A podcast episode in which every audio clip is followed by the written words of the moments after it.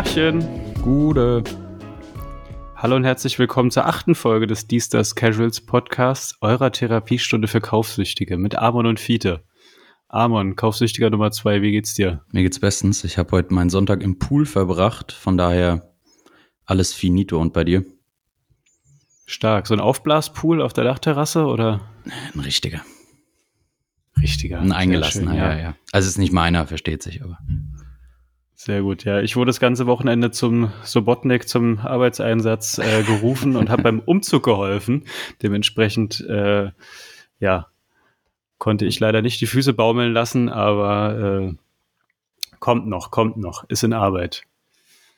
Ja, wir sind heute nicht alleine hier. Wir haben mal wieder einen tollen Gast und äh, da würde ich direkt mal sagen, Hartkowski, aka Harti, sag doch mal ein paar liebe Worte. Hi, hallo, äh, ihr beiden. Vielen Dank für die Einladung in euren Podcast. Ich bin, ja, ich bin Harti, ich wohne in Hannover und ich interessiere mich unter anderem für Live-Musik, Autos, britische Kleidung und Subkulturen und äh, ja, das zeige ich ab und zu auf einem kleinen Instagram-Kanal und ich glaube, da reden wir heute auch drüber.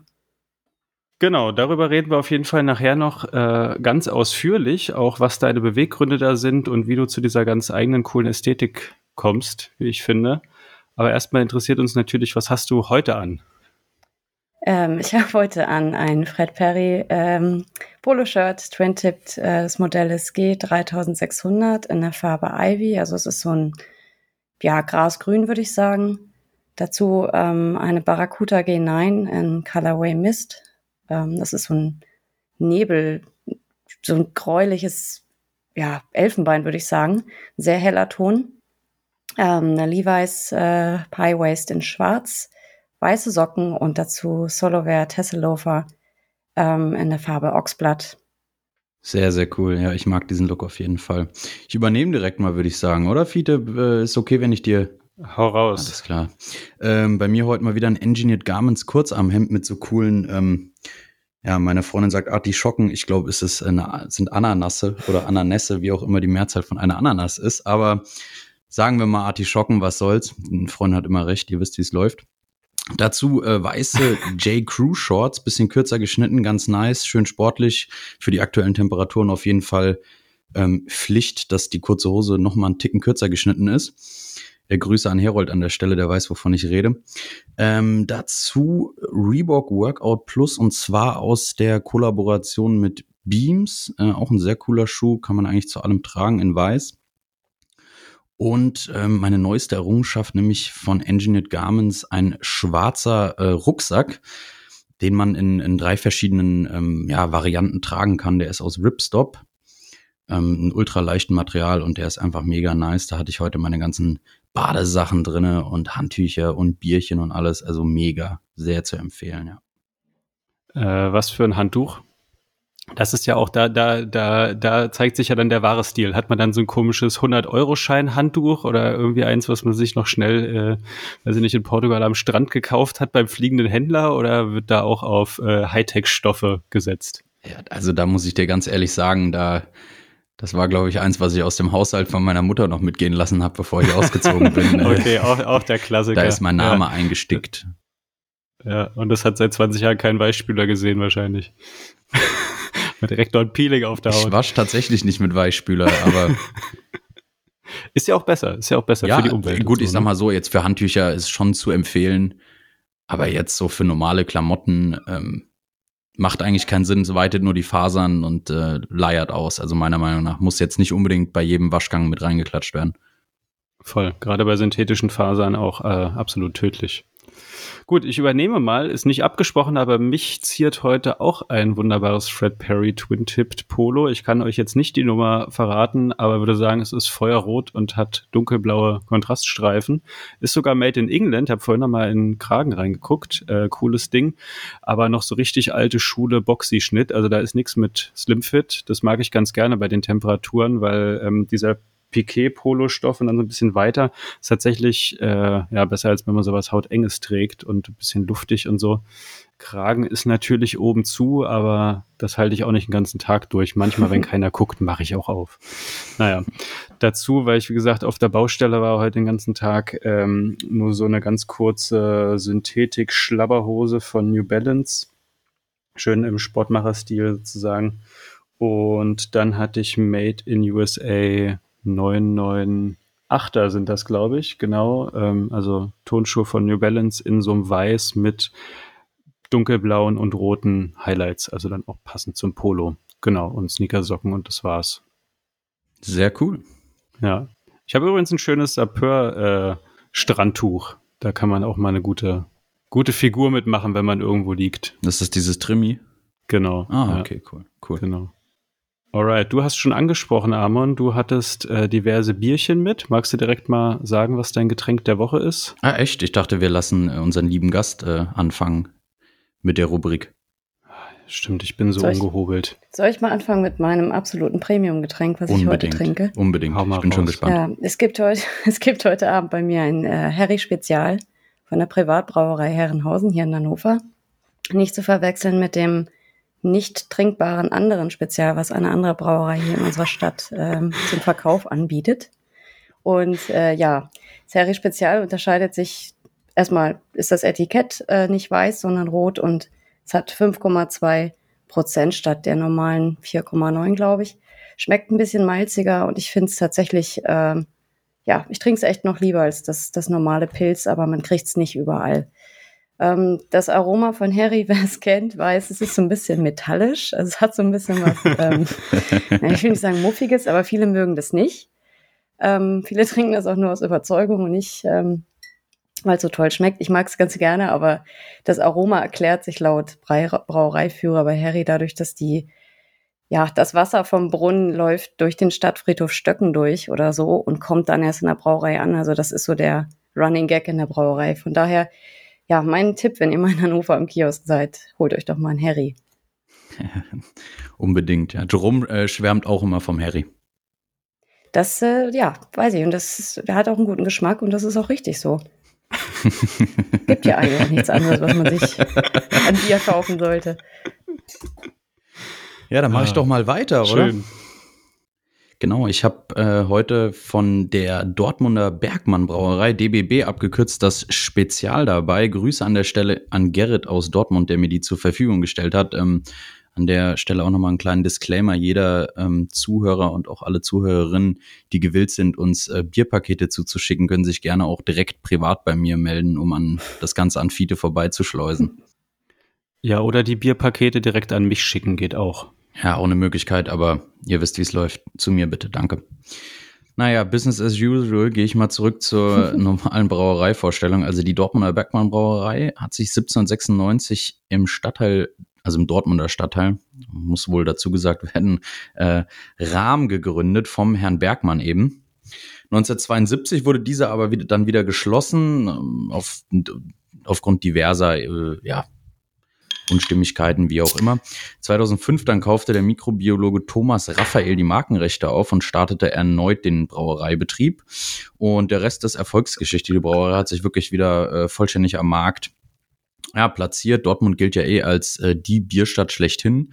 Teilweise mal ähm, meiner Info nach äh, den höchsten Bierausschuss, also im Sinne von Produktion in ganz Europa teilweise über Jahre lang äh, ja, gehabt.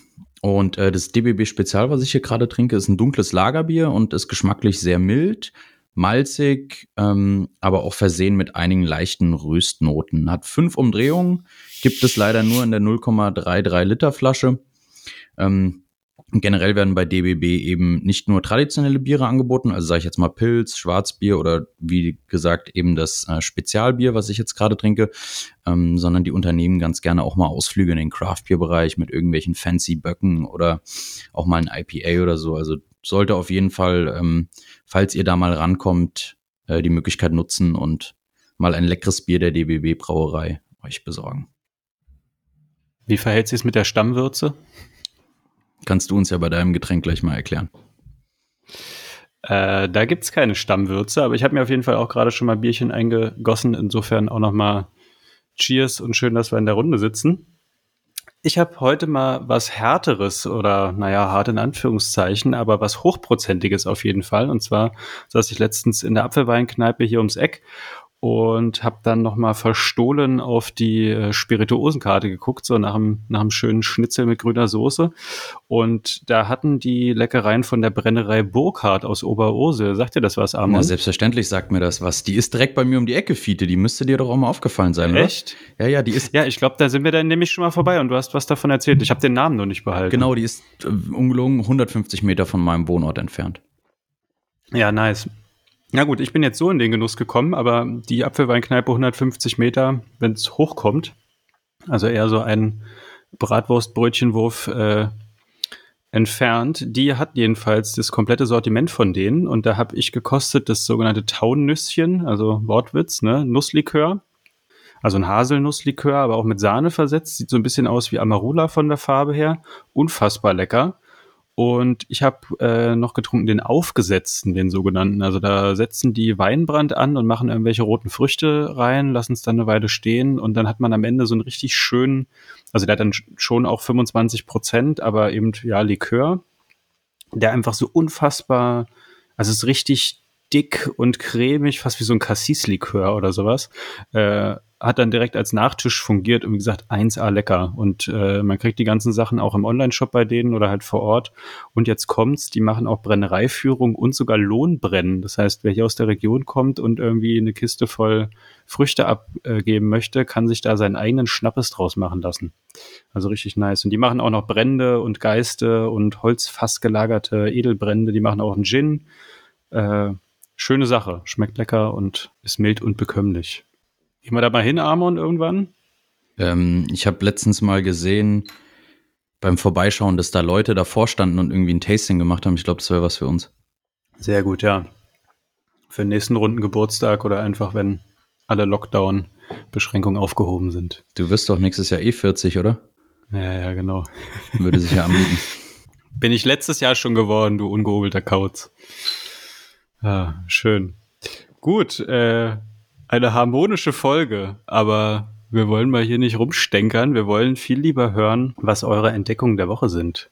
Harti, magst du uns beglücken? Sehr gerne. Ähm, ich habe euch einen Blog mitgebracht und zwar von einem Store in London. Äh, Stuart's Menswear ist ein richtig schönes Geschäft in Shepherd's Bush, also etwas fernab von der Touri-Route, ähm, auf der man so normalerweise ist, wenn man mal so ein, zwei Tage in London ist bisschen weiter im Westen, noch hinterm Westfield Shopping Center. Also da muss man, ich glaube, zwei oder dreimal umsteigen. Bin da auch mal nur über Umwege hingekommen vor ein paar Jahren, ähm, um dort meine erste Barracuda zu kaufen. Und habe jetzt entdeckt, dass die einen ziemlich, wie ich finde, gut sortierten Blog haben, wo sie eben verschiedenste Kategorien besprechen, wie zum Beispiel, sie reden über die, die, die Brands, die sie vertreiben, über die Kollaborationen, über Lifestyle, es gibt Editorials, äh, es wird über, über die Labels berichtet, bestimmte Produkte kriegen eigene Artikel. Also ich finde, es ist sehr gut sortiert, sehr interessant. Und was den Store meiner Meinung nach auch noch über den Blog hinaus sehr interessant macht, ist, dass es sehr viele Dinge vereint. Also es ist sehr, ähm, es gibt so normale Sachen, sage ich mal, so Streetwear-Marken, die jeder kennt. Aber es ist auch so ein bisschen äh, Outdoor- oder Utility-Wear dabei. Es ist so in die subkulturelle Richtung viel dabei. Es gibt die, ja, Made in England äh, Doc Martens gibt es da zum Beispiel. Dann so Filme wie Paraboot, die man meiner Meinung nach jetzt nicht überall bekommt. Also das ist so ein ganz gutes, ähm, ja, eine ganz gute Mischung, wie ich finde. Und ähm, die sind mittlerweile, das war vor ein paar Jahren noch nicht so, mittlerweile auch sehr gut aufgestellt, was die das Portfolio für Women's Wear angeht. Also es lohnt sich für ja eigentlich alle da mal reinzugucken in diesen Blog oder in diesen Online-Store ähm, und sich da mal, ja, umzuschauen. Ja, genau.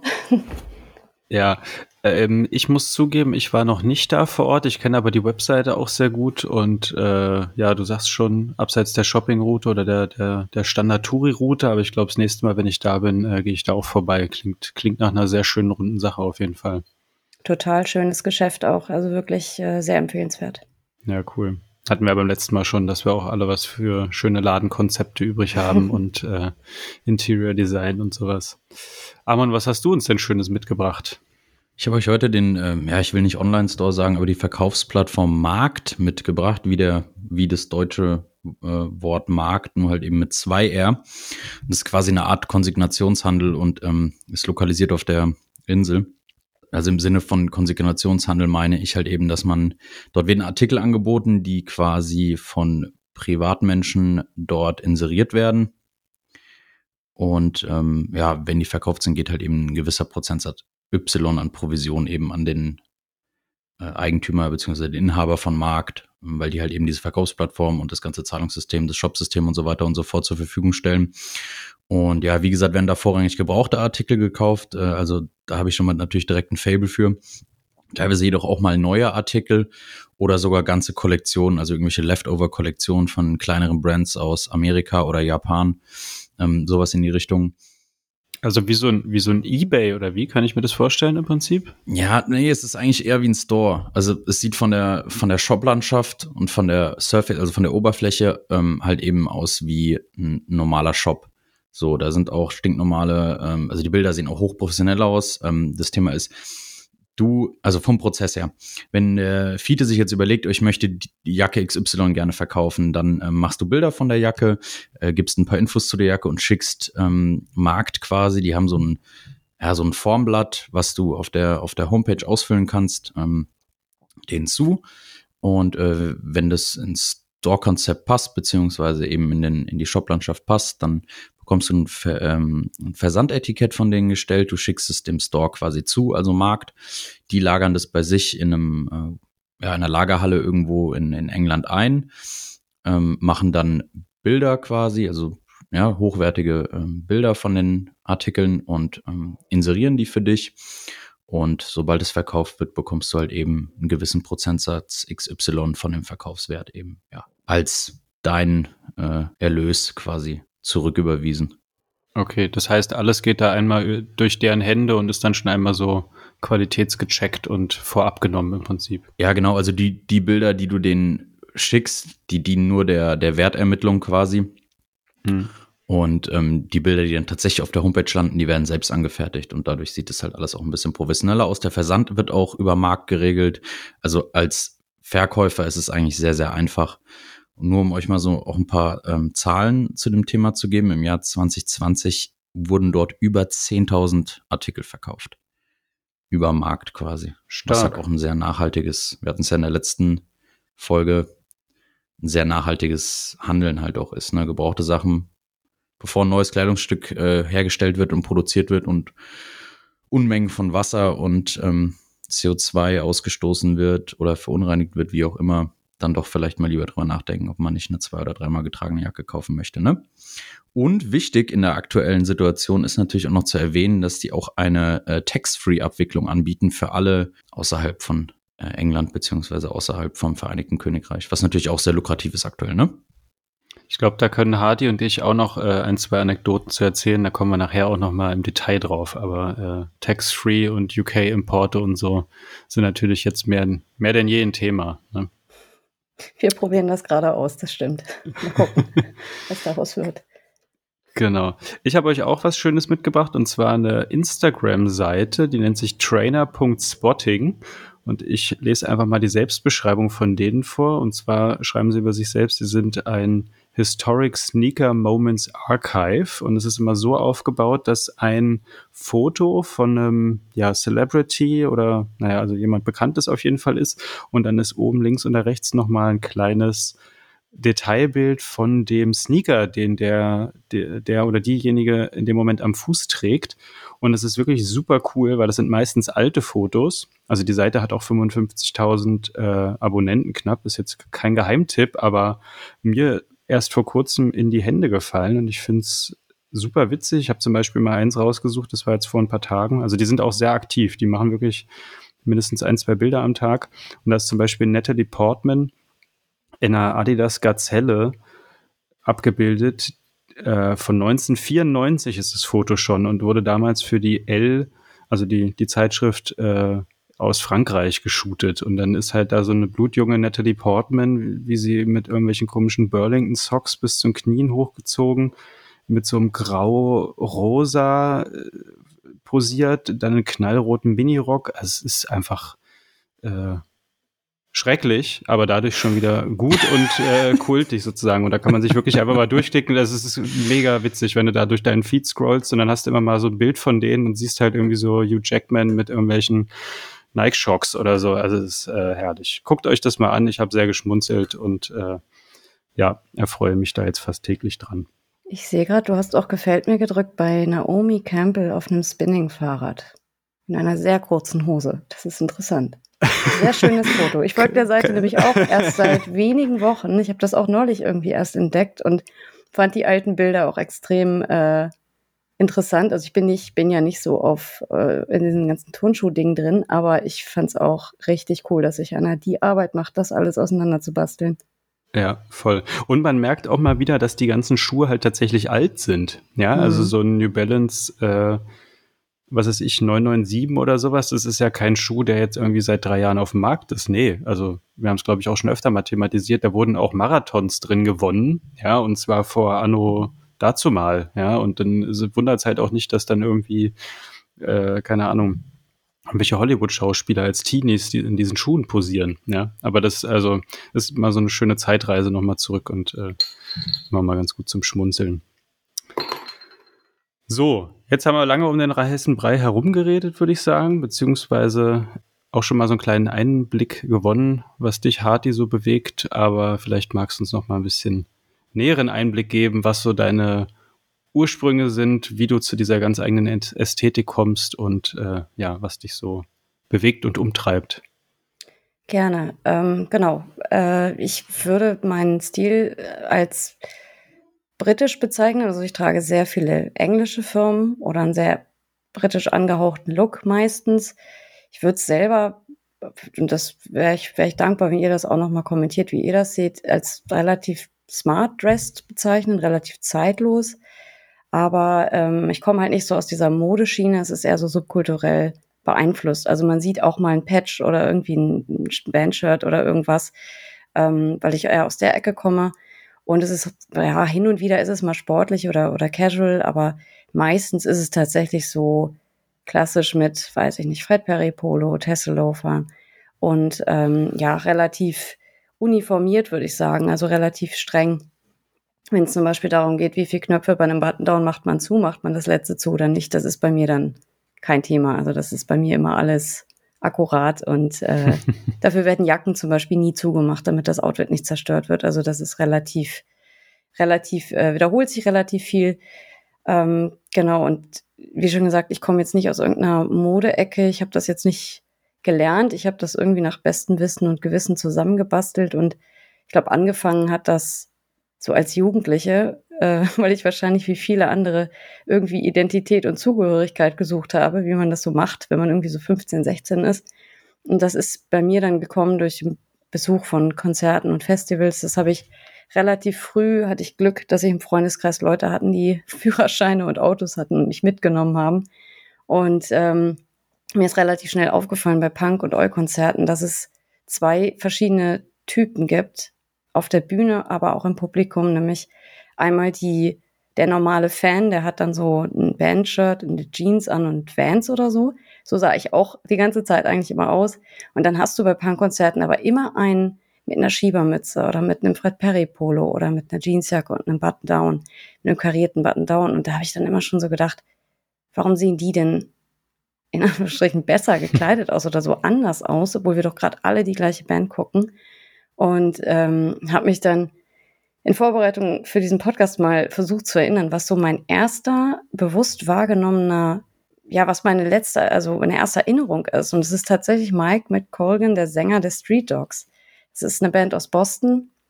Ähm, und äh, der, ja, ich weiß nicht, ob die Street Dogs so bekannt sind, aber Mike äh, McColgan ist der erste Sänger der Dropkick Murphys gewesen. Die sagen wahrscheinlich mehreren Leuten was.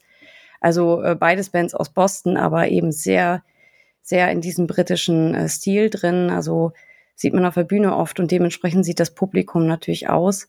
Und dann habe ich irgendwann so mit 16 gedacht, okay, ich kaufe jetzt mein erstes Fred Perry Polo Und äh, einfach nur, weil die Bands, die ich gehört habe, das trugen, da war ich noch nicht so richtig, da wusste ich noch nicht so richtig, was es damit auf sich hat. Ne? Das ist ja bei mir im Kleiderschrank das Fred Perry Polo. Ich glaube, da dreht und also, da dreht sich alles rum. Das ist so mein Key Piece. Es gibt keinen Teil, was ich häufiger habe in mehr Colorways und ist auch nach wie vor eins meiner Lieblingskleidungsstücke. Von daher. Ist ja auch ikonisch und man sieht immer gut aus. Es ist ikonisch, genau. Und es ist einfach äh, ein super klassisches äh, Teil, was man super gut up und down dressen kann und zu verschiedensten Anlässen anziehen kann. Und es ist einfach super, weil man, man kann zur Arbeit gehen, man kann zum Kaffee bei der Schwiegermutter, man kann zum Konzert, man kann in die Kneipe und man muss sich nicht Gedanken machen, ob man sich noch umziehen muss. Und Voll. ja, ich habe parallel dazu, ähm, zu dieser ganzen Konzert-Festival-Sache ähm, immer schon England-Urlaub gemacht, also immer so ein paar Tage im Jahr nach London meistens. Also das war so der Start. Ne? Man fährt nach London und kauft da ein. Und ich hatte, ich glaube 2010 war das äh, während der Ausbildung das Glück, dass ich ein paar Wochen Praktikum dort machen konnte für, also durch einen glücklichen Zufall und habe bei einer ähm, Jamaikanerin gewohnt in einem Vorort und äh, hatte sehr, sehr glückliche Arbeitszeiten und konnte dann nach der Arbeit immer ja, ich habe mich einfach in die Tube gesetzt, bin in irgendwelche Stadtteile gefahren, die ich noch nicht kannte, bin ausgestiegen und bin da rumgelaufen und das ist irgendwie wochenlang. Und ich glaube, das war so der finale Moment, wo ich mich verliebt habe in ja, Landleute, Mode, Essen, die ganze Kultur vor Ort. Und dann hat sich das alles so ein bisschen ja zusammengepuzzelt. Ne? Ich bin dann so ein bisschen auf die Suche gegangen. Ähm, warum tragen zum Beispiel diese Männer auf der Bühne dann ein kariertes Button-Down? Warum tragen die nichts anderes? Und dann war natürlich alles lange vor Instagram. Da konnte man das nicht irgendwie, da konnte man sich die Inspirationen nicht so alle gesammelt holen. Da musste man irgendwie gucken, wo man hingeht. Und bei mir war der erste Anlaufpunkt natürlich Modfather in Kempten. Das werden die meisten kennen, weil ähm, auch wenn Kempten jetzt für mich kein wirklich interessanter Ort ist, weil ich das eigentlich für eine große Touri-Falle halte, ähm, muss man sagen, Modfather ist ein super gut sortierter Laden für diese englischen Firmen. Es gibt noch ein, zwei andere Läden in Kempten, die wirklich sehr gut sind, aber ansonsten ist das etwas, was ich eigentlich meide.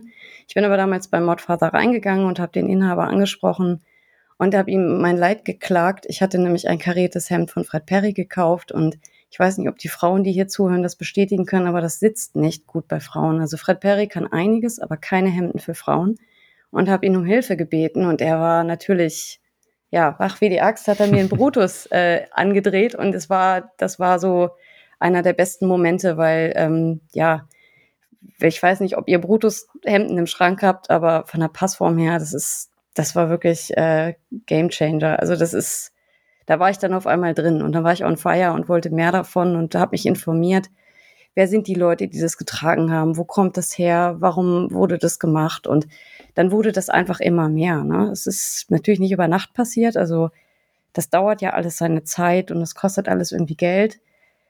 Ähm, ich habe dann noch ein paar Jahre so ein bisschen weniger mich in diesem Stil gekleidet, weil ich auch einfach so ein bisschen weggekommen bin davon. Das muss man auch ehrlich sagen. Ich sehe jetzt nicht seit äh, zehn Jahren konstant so aus. Das ist nicht, nicht so der Fall, aber es war immer so, es drehte sich immer ein bisschen darum. Also diese ganze Musik und äh, subkulturelle Zusammenhänge, das hat nie abgerissen. Und ja, so nach und nach äh, hat man sich dann das alles so zusammengesucht und äh, hat sich Vorbilder, ja, seinen Vorbildern irgendwie, äh, ja, bei mir die Vorbilder waren, waren fast nur Männer, muss man dazu sagen, weil ich nicht in irgendeiner Nische war, sondern im klassischen, ich habe klassisch irgendwelche Punk- und Metal- und Eu-Konzerte besucht, ähm, auf irgendwelchen größeren Veranstaltungen. Das heißt, ich war leider nicht, kam leider nicht irgendwie an, an Frauen ran, die so rumliefen. Die erste Frau, die mir in Erinnerung geblieben ist, die ich in dem Stil gesehen habe, die auch bis heute für mich eine absolute Ikone ist, ist ähm, Pauline Black von The Selector. Das ist so eine ähm, Ska-Band äh, und Pauline Black sieht immer on point aus. Diese Frau hat einen, also das ist so für mich das größte Idol, einen perfekten Stil, aber ich war lange Zeit, musste ich mich an den, an den Männern orientieren, so, ne, an den Bands oder an Leuten im Publikum. Und das ist auch okay, weil die Mode kommt ja im Grunde aus der Herrenmode, also zumindest viele der Teile. Und da ähm, hat sich das dann irgendwann so verselbstständigt. Und jetzt ähm, bin ich langsam an dem Punkt, wo ich sage, jetzt ist das auch ganz okay, so wie es ist. Ja, das ist schwer untertrieben. Also ich finde es super cool und ähm, du hast vorhin gesagt, dass äh, das wiederholt sich immer und zieht sich so ein bisschen durch, aber das äh, ja, zeigt doch einfach einen eigenen Stil oder dass du da weißt, was du willst und äh, das halt auch immer gut kombinierst. Also ich finde es auf jeden Fall sehr, sehr cool. Ich habe das ja auch schon häufiger gesagt, bei mir hat es mit Fred Perry aus ähnlichen Beweggründen angefangen. Also jetzt weniger so subkulturell wie in deinem speziellen Fall, aber dieses, man ist immer gut gekleidet und äh, macht einfach eine gute Figur. Mhm. Ähm, ja, insofern kann ich die Faszination total nachvollziehen. Aber gib doch nochmal so einen Einblick auch nochmal aus die verschiedenen oder auf die verschiedenen Subkulturen, die jetzt so ein bisschen zum Schmelztiegel geworden sind, aus denen du dich bedient hast. Oder würdest du dich sogar in eine irgendwie einordnen wollen oder sagen würden, das war die Hauptinspiration? Wie sieht's da aus bei dir? Also ich glaube, ich muss musikalisch und optisch so ein bisschen trennen, weil ich eigentlich, ähm, ja, Musikalisch würde ich sagen, ist es, äh, war es am Anfang eigentlich ausschließlich Metal, dann kam irgendwann New York Hardcore dazu. Das äh, ist auch immer noch wichtig in meinem Leben, aber nicht mehr meine, nicht mehr die Musik, die ich täglich höre. Es ist, es hat sich irgendwo eingependelt, ganz grob bei Punk und Oi, würde ich sagen. Optisch ist es allerdings natürlich eher so ein bisschen an der, an der Skinhead-Szene angesiedelt. Also viele viele Outfits kombiniere ich so, wie ich sie kombiniere, weil ich das, weil ich das da irgendwo gesehen habe. Bin aber musikalisch nicht so. Ich höre zum Beispiel irgendwie kein, kein Reggae. Das, äh, das ist einfach Fakt. Also es gibt Überschneidungen in alle möglichen äh, Subkulturen, aber es gibt keine klare Tendenz in eine Richtung. Und ich glaube, das muss es auch nicht sein. Also das, man kann sich ruhig, finde ich, aus verschiedenen Subkulturen bedienen. Und ähm, muss sich nicht, also es gibt natürlich immer über eine Szenepolizei, die gibt's auch in meinem Fall. Also auch ich bekomme natürlich ab und zu mal eine Nachricht von jemandem, der mir das erklären möchte, aber ich äh, gehöre zu den Leuten, die sagen, jeder soll anziehen und machen, was er will. Und ähm, das äh, finde ich immer so ein bisschen albern, wenn man in so Musik-Subkulturen äh, sagt, so ja, du darfst nicht mitspielen, weil du hast das du hast nicht das richtige, das richtige Label drauf oder du hast nicht die richtige Band auf dem T-Shirt. Ich finde das immer schon so ein bisschen albern. Deswegen ähm, denke ich mal, na, wir sollten alle nett zueinander sein und jeder sollte einfach machen, was er will. Und habe so ein bisschen Problem mit so einem Schubladendenken, so dass man nur mitmachen darf, wenn und so.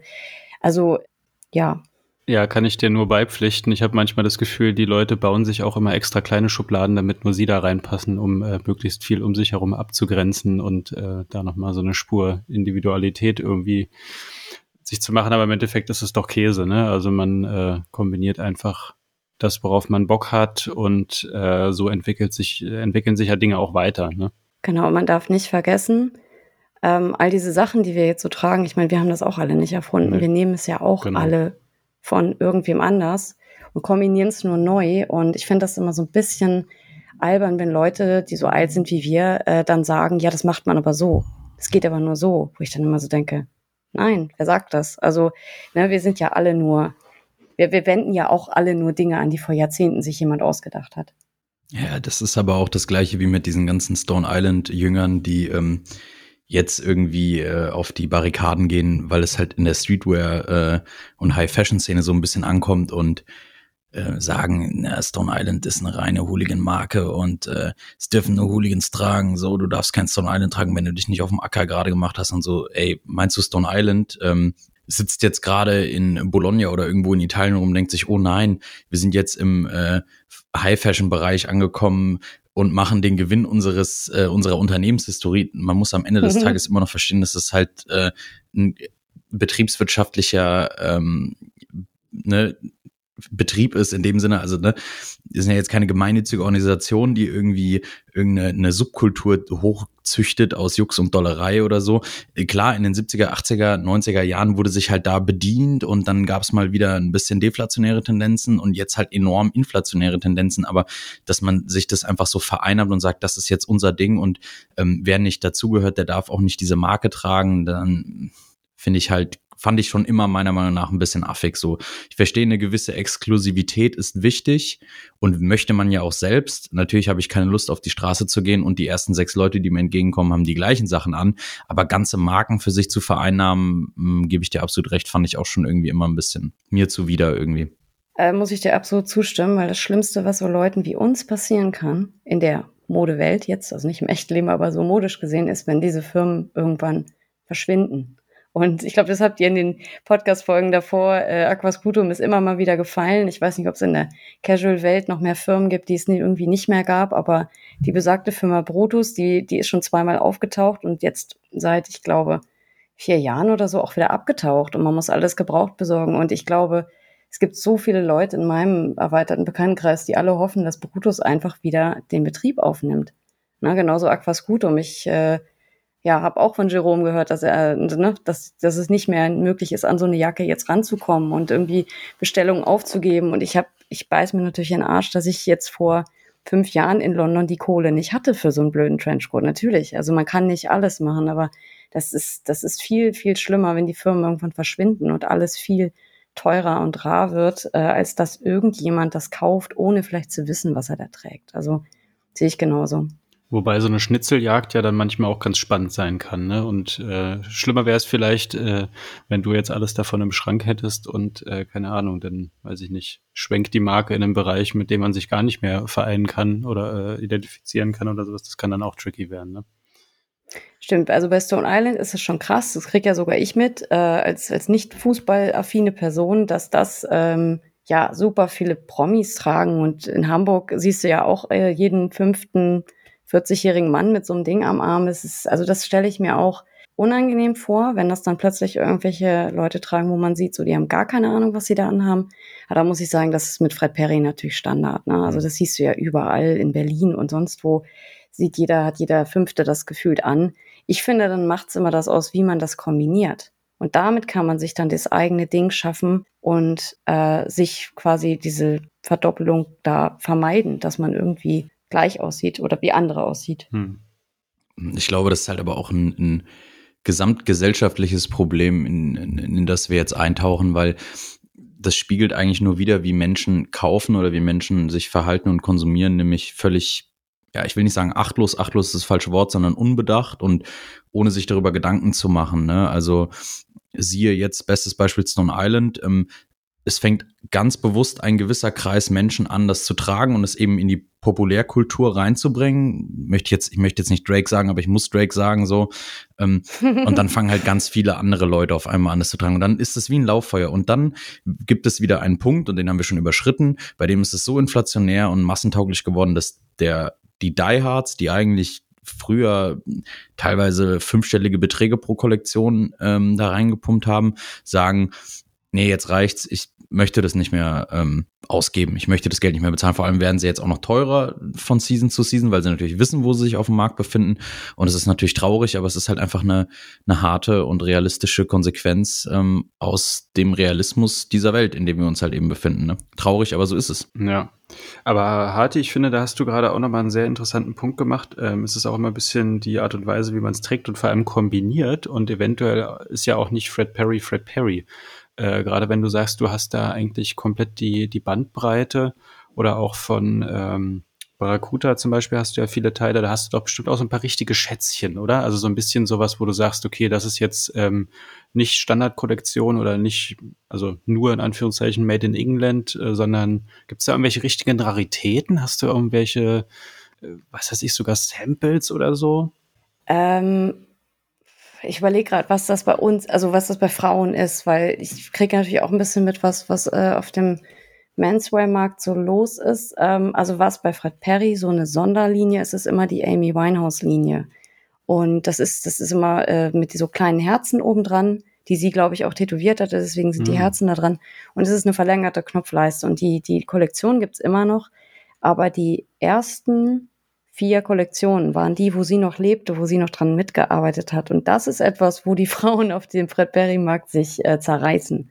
Also ich habe jetzt neulich im Backmarket bei ähm, Fred Perry, also in den, deren eigenen ähm, Sale-Bereich, ähm, nee, Back, Back-Katalog. Back-Katalog, ja. Genau, die haben ja dann den Sale immer nicht ganz so als Sale gekennzeichnet, damit das nicht so ausverkaufmäßig ist. Deswegen nehmen die das Back-Katalog und du musst es auch suchen irgendwie. Da habe ich neulich gesehen, das ist ähm, eigentlich relativ selten, dass die Amy Winehouse-Teile hochladen, die so aus alten Kollektionen sind. Und dann habe ich da auf gut Glück mal draufgeklickt. Und da waren dann auf einmal so Sachen von 2017 nagelneu reingestellt. Ich weiß immer nicht, ob die das dann irgendwo finden. Und dann haben die auch mal hin und wieder was, was sechs Jahre alt ist, was sie irgendwie neu mit Preisschild bei Fred Perry direkt verkaufen. Ja, cool, dass du es ansprichst. Also Back-Catalog ist mir auch schon öfter aufgefallen. Ähm, ich glaube, es ist beides. Also es gibt den normalen Sale von der aktuellen Kollektion und dann wirklich alte Teile. Ich weiß nicht, ob da irgendwie mal ein äh, Herrenausstatter oder irgendwas zumacht und die kaufen den Stock zurück oder weiß ich nicht, vom LKW gefallen oder so. Aber wirklich alte Teile aus alten Kollektionen, zum Teil unverschämt guten Preisen. Also da ich weiß nicht, warum ich es nicht ge Stimmt, gemacht ja. habe, aber da gab es irgendwie zum Beispiel auch mal so ein Cardigan, ich glaube auch Made in UK für ein Fuffi oder so. Also keine Ahnung, wirklich äh, lohnt sich da auch mal vorbeizugucken. Fast so eine Empfehlung der Woche. Ja, das stimmt. Sale ist ja nur zweimal im Jahr und Backcatalog genau. wird immer mal wieder mit anderen Teilen hochgeladen. Das finde ich so interessant. Genau. Man muss von alleine immer mal wieder reingucken, damit man diese Schätze findet. Aber ich überlege gerade, also ich habe so ein paar Amy Winehouse-Teile, die ähm, ich glaube, eins, eins könnte aus der Zeit sein, wo sie noch gelebt hat. Da müsste ich jetzt mal ins, in, in, in, in das Schild gucken. Aber ansonsten muss ich sagen, ist es für Frauen, die in der, äh, in der Sache, also in der Subkultur oder in diesem Kleidungsstil sich kleiden, ist es sowieso schon ein bisschen erschwert, die Sachen zu finden. Deswegen bin ich froh über das, was ich so finde. Ähm, genau, also die, die, die Barracuda-Jacken zum Beispiel sind ja ganz normal Standard. Ähm, ich bin nicht so sehr auf so Sondersachen aus, weil ich finde, dass man die meistens nicht daily tragen kann. Mhm. Ich nehme lieber die klassischen Farben, die klassischen einfarbigen Dinge und nicht so Sondersachen. Ne? Bei Frau Perry war jetzt gerade Gorillas, große Kollektion, war mir alles zu viel los. Also habe ich nichts von gekauft zum Beispiel. Okay, verstehe. Ich finde es irgendwie generell so, also ist jedenfalls mein Empfinden, ähm, ich sehe es vielleicht auch aus einer anderen Perspektive, aber ich habe immer so ein bisschen das Gefühl, so Frauen fallen da irgendwie oft, jetzt gerade jetzt in unserer Subkultur, wenn ich jetzt von Casuals rede, halt schon hinten, hinten runter irgendwie so. Entweder gibt's dann Unisex-Kollektionen oder ähm, Frauen kaufen halt Männerklamotten in kleineren Größen, ne? So, wenn du als Frau ein bisschen größer bist, kannst du auch mal eine Männer-S tragen oder so oder XS eventuell. Aber so, ich habe jetzt noch nie so ein, so, ein, so ein Teil gesehen, wo ich mir dachte, boah, scheiße, warum gibt's das nicht für Männer? Und das finde ich irgendwie hm, ich ein bisschen weiß, ja. ja. dünn. Also, also äh, stand jetzt noch die da und dachte mir so, ah, scheiße, warum gibt's diese geile Jacke jetzt nicht in der Herrengröße? Ich äh, möchte einen kleinen Tipp loswerden, weil ich bin nur 1,65 und falls hier Frauen zuhören, die dieses Problem haben, dass sie eben nicht in die Männergrößen ähm, passen, um Geld zu sparen und ähnlich äh, gut einzukaufen, guckt immer mal bei den Kinderklamotten. Es ist tatsächlich so, dass man auch ja. eine Barberjacke. also das Problem ist, ich habe das mal jetzt mit einer B-Dale versucht, weil die B-Dale gibt es zum Beispiel nicht für Frauen, was ich eine, was ich eine absolute Katastrophe finde von Barber. Ähm, wir haben nur eine Beatnell oder so, die hat noch eine Naht mehr, die sieht aus wie, äh, versteht mich nicht falsch, aber es gibt bei Barber so ein paar Klamotten, die sehen halt nach Sylt und Pferdehof aus. Und die passen nicht zu meinem Stil. Also ich brauche diese klassischen Schnitte. Und die B-Dale ist so ein Klassiker, den es nicht für Frauen gibt. Zumindest äh, nicht in den Größen, also es, ich finde sie nicht, wie auch immer. Und da habe ich mal einfach geguckt, ob die, ob die Kindergröße passt. Sie hätte auch gepasst, aber ich habe es mich dann, ich habe dann noch gedacht, okay, ich überlege das lieber nochmal. Aber das ist so die einzige Ausflucht, die man hat als, ich sage jetzt mal, kleine oder schmale Person. Ähm, aber das stimmt schon. Es ist für Frauen immer noch schwieriger. Ich verstehe es aber auch. Man kann damit natürlich nicht so ähm, sicheres Geld machen, weil es einfach weniger Frauen gibt, wahrscheinlich. Gerade bei den Casuals, ne? Ich denke mir, das ist dann noch schwieriger. Ja gut, aber die Frage ist halt immer eine Henne oder Ei. Äh, gibt so wenig Frauen, die so in die Richtung gehen, weil es so wenig Teile für Frauen gibt? Oder gibt es so wenig Teile für Frauen, weil es so wenig Frauen gibt, die dieser Subkultur eben ähm, ja, sich verschrieben haben. Ich verstehe das schon, es ist ja auch irgendwie ein Stück weit, also gerade jetzt in unserer Subkultur halt eng verzahnt mit Fußball. Mhm. Ähm, an sich ist Fußball natürlich ein, ein Spiegelbild äh, der Gesellschaft, also da tummelt sich ja alles herum von Millionären, Milliardären bis wirklich zum allereinfachsten ähm, Arbeiter, Proletarier, wie auch immer. Und ähm, aber dennoch, das ist, zeigt auch jegliche Statistik, sei es jetzt ähm, im, in aktiveren Fanszenen oder der stinknormale Stadionbesucher. Es ist einfach, ähm, Männer sind überproportional äh, vorhanden bei Fußballspielen als im Vergleich zu Frauen. Und dann entwickelt sich das vielleicht daraus so. Ja, ich könnte mir vorstellen, dass das bei, also wenn man jetzt zu einem Konzert geht oder zu einem Festival fährt, wo irgendwie äh, so geartete Musik läuft, wie ich sie höre. Es gibt mittlerweile sehr, sehr viel mehr Frauen als jetzt noch vor, weiß ich nicht, zehn Jahren. Aber man muss sagen, es sind doch noch mehr Männer. Also dieser ganze Markt ist, ja, ja also es gibt schon viele Frauen, aber ich glaube jetzt so in Deutschland ist das halt schwierig. Also du siehst, also wenn ich jetzt überlege, wem ich bei Instagram folge und welche Frauen ich so als Inspiration nehme oder wen ich so anschreibe, wenn ich Fragen habe, das sind alles ähm, Frauen aus Großbritannien, die eben, weiß ich nicht, entweder sind sie äh, Traditional Skinheads oder sie sind so, so ein Mischmasch wie ich. Und das sind alles so Frauen, mit denen ich in Kontakt bin. Hier, wo hast du das her? Ähm, weißt du, ob es das noch gibt? Wo kann ich das bestellen? Welche Größe hast du genommen? Das sind, also ich muss sagen, es ist, also deswegen bin ich auch so dankbar, dass es Instagram gibt, aber ich meine, ich wohne jetzt auch in Hannover, das ist jetzt nicht so die Hochburg, ne? Das muss man auch mal dazu sagen. Also es ist, äh, wenn du dich nicht international mit Leuten vernetzt, dann kriegt man schon einiges nicht mit. Also man muss schon suchen, das stimmt. Aber da hilft Instagram doch bestimmt irgendwie Abhilfe, oder? Hast du da auch ein paar Leute schon in Real Life dann auch kennengelernt? Oder ist es dann wirklich eher mal so auf diesen Austausch über die Klamotten und so? Weil bei mir war das ja auch so. Ich hatte lange, war lange sehr, sehr passiv in der Subkultur unterwegs. Also was heißt passiv, aber ohne Instagram. Und durch Instagram habe ich mich dann echt auch mal mit den Leuten um mich herum connected. Ist vielleicht bei Casual noch ein bisschen einfacher.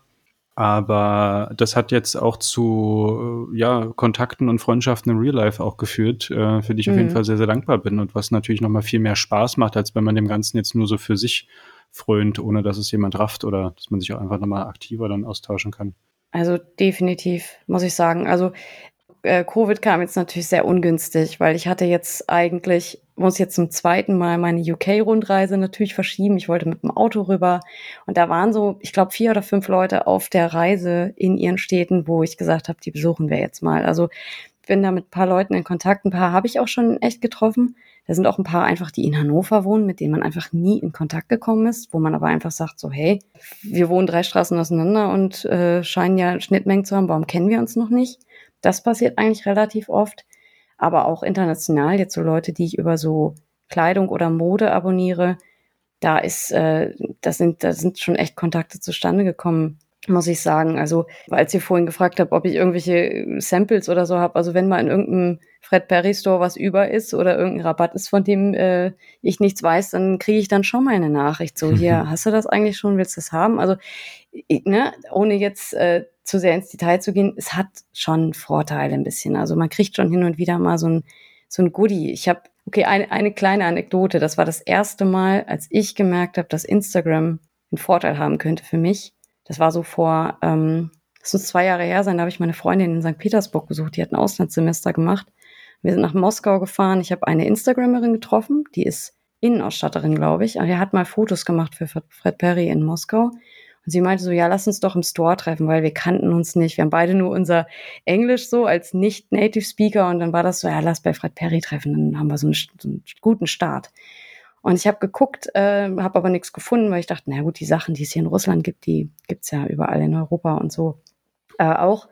Und dann hat der Verkäufer ähm, aber so ähm, wenig gesagt, weil der, glaube ich, nicht so gut Englisch konnte und die ähm, Marina, die wir besucht haben, hat mit ihm Russisch geredet und sie sagte so, äh, hast du was gefunden? Und ich so, ja, nee, ja, mal gucken.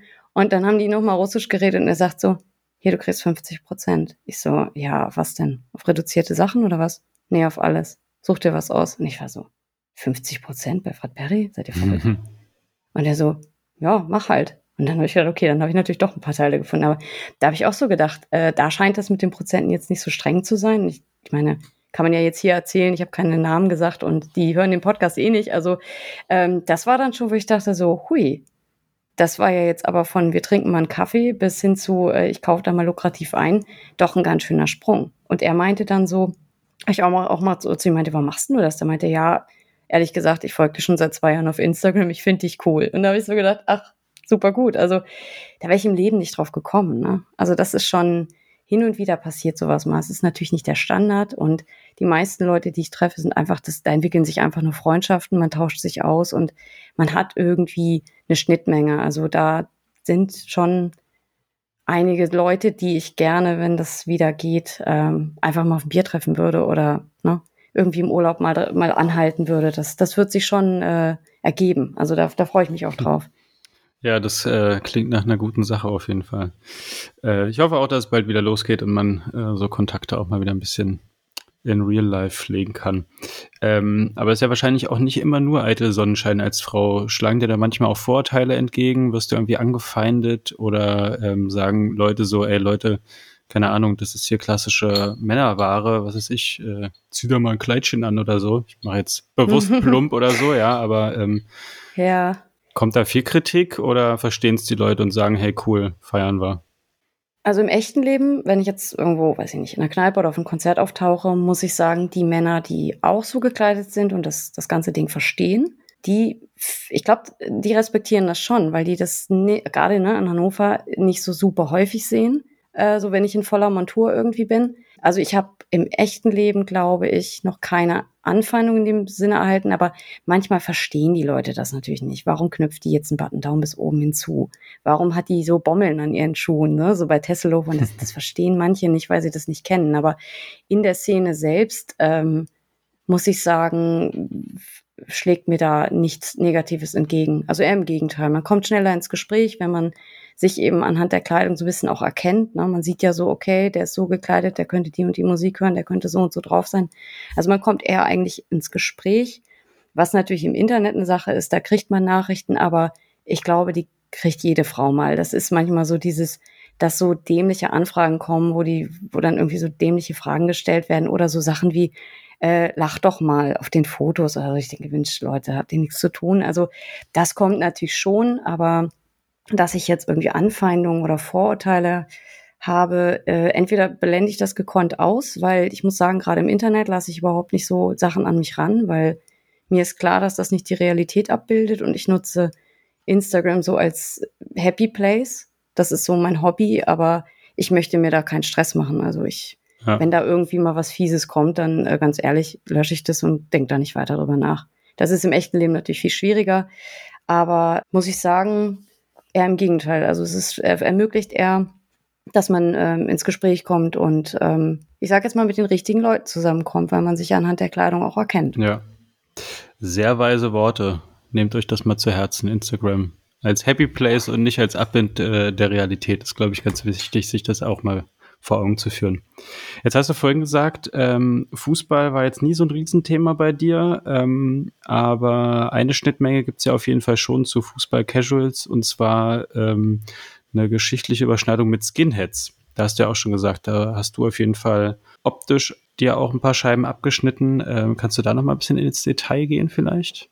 Ja, auf jeden Fall. Ähm, genau, die Skinhead, äh, die Subkultur der Skinheads ist ja entstanden ich glaube offiziell 1969 wird immer gesagt. Ähm, und entstanden ist es quasi durch die Verbindung der weißen britischen Arbeiterklasse ähm, in Kombination mit den Einwanderern äh, aus Jamaika, die eben nach dem Zweiten Weltkrieg kamen, die Windrush Generation.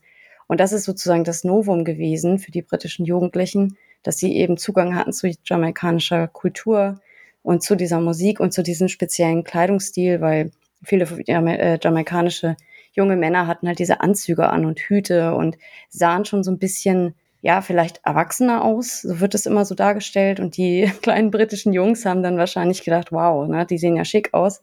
Und ähm, Natürlich hat sich auch das ähm, für die Musik äh, sehr geändert. Also Northern Soul äh, wurde gehört, Rocksteady und Reggae ähm, ist auf jeden Fall ähm, ja, wurde sehr, sehr viel zu getanzt. Das ist auch ein sehr, wie ich finde, muss man sich mal irgendwie angucken bei YouTube oder bei dem Soul Night. Da finde es sehr, äh, sehr ästhetisch, sieht es aus.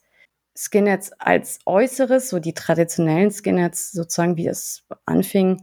Ich glaube, das äh, hat sich bis heute durchgezogen, dieser Look. Es ist bei den Frauen auf jeden Fall ein Feather Cut, also Pony und sozusagen vor den Ohren noch die Strähne kann man das so, ja, ich hoffe, man versteht, was ich meine, aber die meisten wissen ja, was das für eine Frisur ist.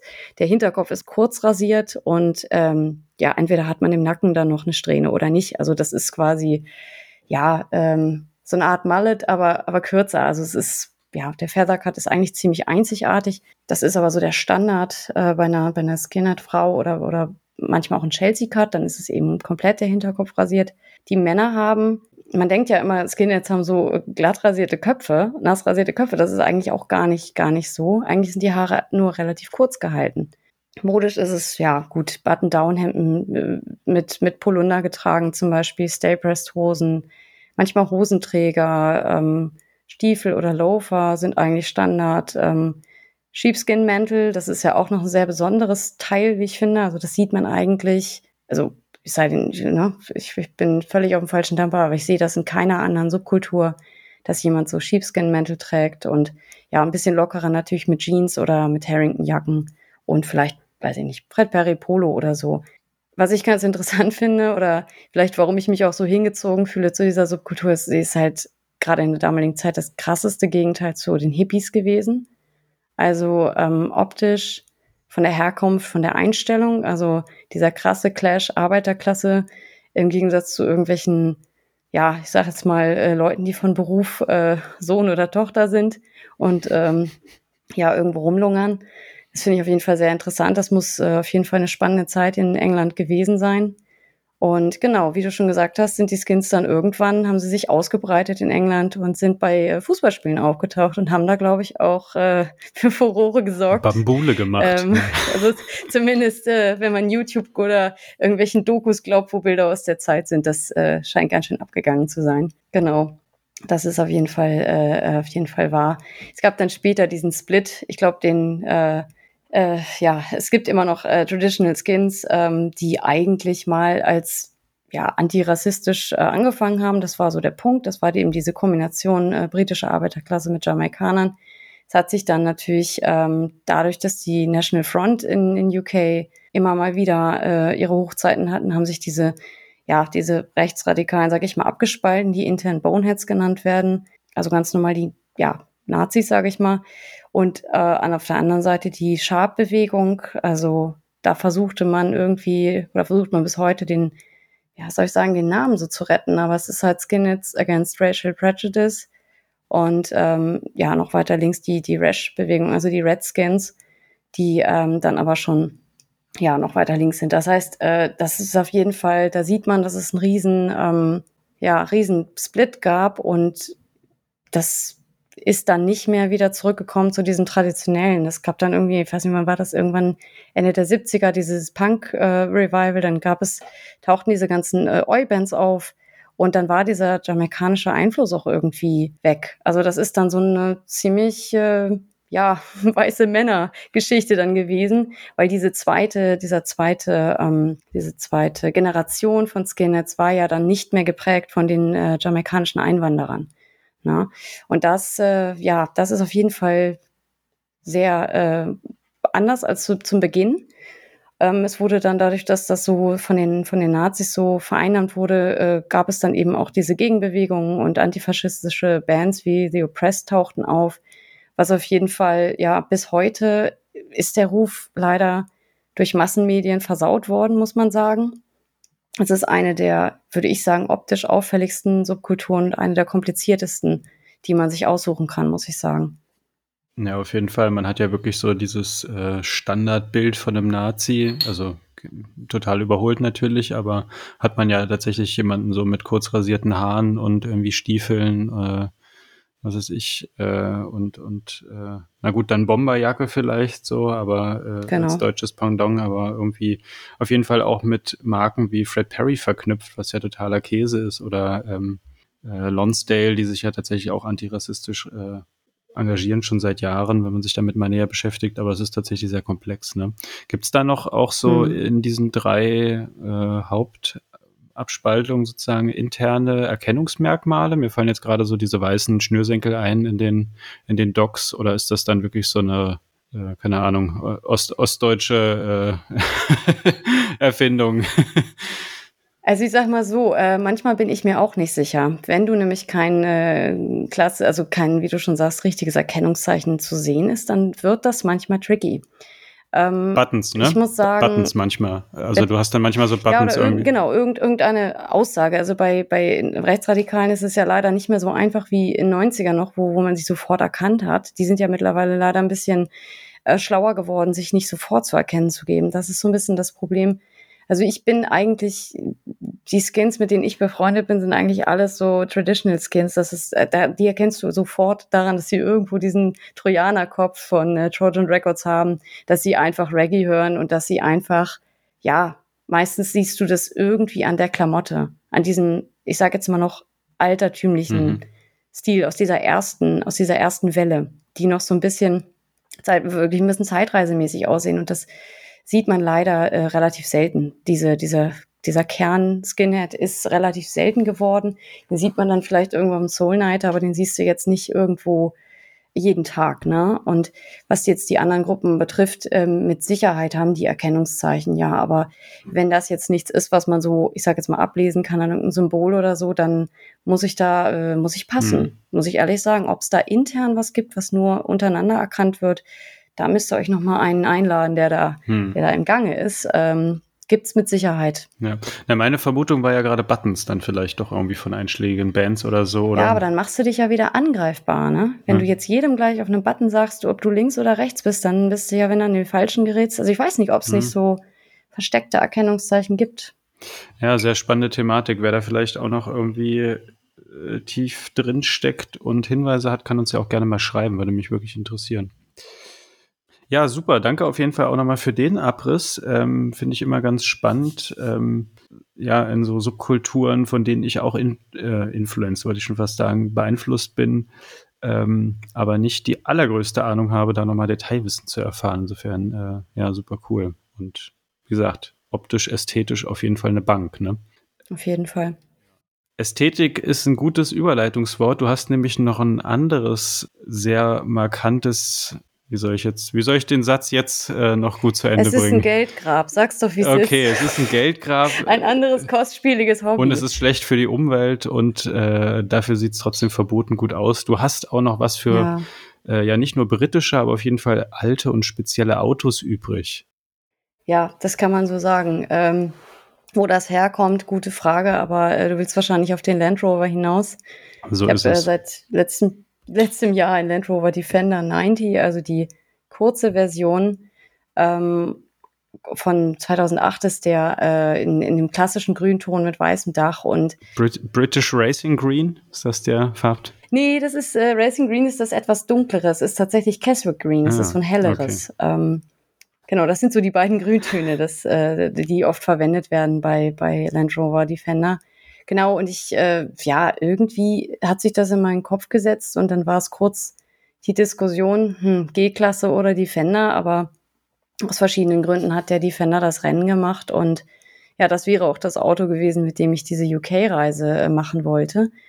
Ähm, das Auto ist zeitlos schön. Ähm, es ist ja, es ist ein tolles Auto, aber man muss es wollen. Also es ist äh, unbequem, es ist reparaturanfällig, es äh, frisst einfach nur Geld und ähm, man muss das schon wirklich von ganzem, von ganzem Herzen wollen und das, das tue ich. Von es ist halt ein britisches ist Auto. Okay, ja. aber es ist ein Brit, immer sagt der englische Patient und das, das, äh, das ist schon, das ist schon wahr. Also das, das stimmt, aber es ist aus ästhetischer Sicht, ähm, der wird ja jetzt so nicht mehr gebaut und ich muss sagen, ich habe mir dann gesagt, so, okay, jetzt oder nie. Also mit 45 werde ich da nicht mehr mit anfangen, mir so eine, so eine alte Kiste zu holen. Und ich habe gedacht, so jetzt haben wir die Zeit, jetzt haben wir die Kapazitäten. Ich will einfach mal so ein Auto fahren. Und es haben mir tatsächlich ähm, bei der Recherche oder bei, ich habe, glaube ich, anderthalb Jahre gespart und gesucht, weil man findet natürlich so eine Karre nicht um die Ecke zum bezahlbaren Kurs sofort. Das hat also ein bisschen gedauert. Ähm, und ich habe das natürlich ein paar Leuten erzählt, so hier, Mensch, ich versuche mir hier so einen Geländewagen zu kaufen. Und es waren tatsächlich äh, viele Frauen, die gesagt haben, ja, mach doch, weiß ich nichts von. Und alle Männer haben gesagt, oh, bist du dir da sicher? Glaubst du, du kannst den einparken? Was willst du mit dem Auto in der Stadt? Bist du dir sicher, dass du dir einen Land Rover kaufen willst als Frau? Und dann war das auch so. ja, dieses, dann erst recht, wer oder? Den bezahlt. So. ja, dann habe ich auch gedacht, jetzt erst recht, Leute. Und es ist tatsächlich so, wenn du als Frau aus diesem Auto aussteigst an irgendeiner Tankstelle oder irgendwo, alle Männer über 50 gucken dieses Auto an und alle, du hast in jedem Gesicht das Gleiche. Hätte ich doch mal hätte ich es doch mal gemacht, als ich jünger war. Und alle leben diesen Midlife-Crisis, äh, erleben diesen Moment. Und es ist ganz oft so, dass Leute einfach kommen und sagen so, oh, ist das ein schönes Auto. Also es ist, ähm, das, das wäre wahrscheinlich das Problem auch an der G-Klasse geworden. Die G-Klasse hat einen anderen, äh, löst bei Menschen etwas anderes aus, weil Mercedes-Stern dran ist und weil das etwas, äh, auch ein anderes Klientel bedient. Aber beim Defender ist es so, da fühlen sich eigentlich viele Leute abgeholt. Das sieht so ein bisschen nach Abenteuer aus. Es ist so ein bisschen, irgendwie löst es bei den Menschen nichts äh, Negatives aus, muss ich sagen. Es ist, ich habe fast noch keine äh, negativen Erfahrungen gemacht. Natürlich, klar, es gibt immer Leute, die das blöd finden, aber das ist ja bei allen Sachen so, ne?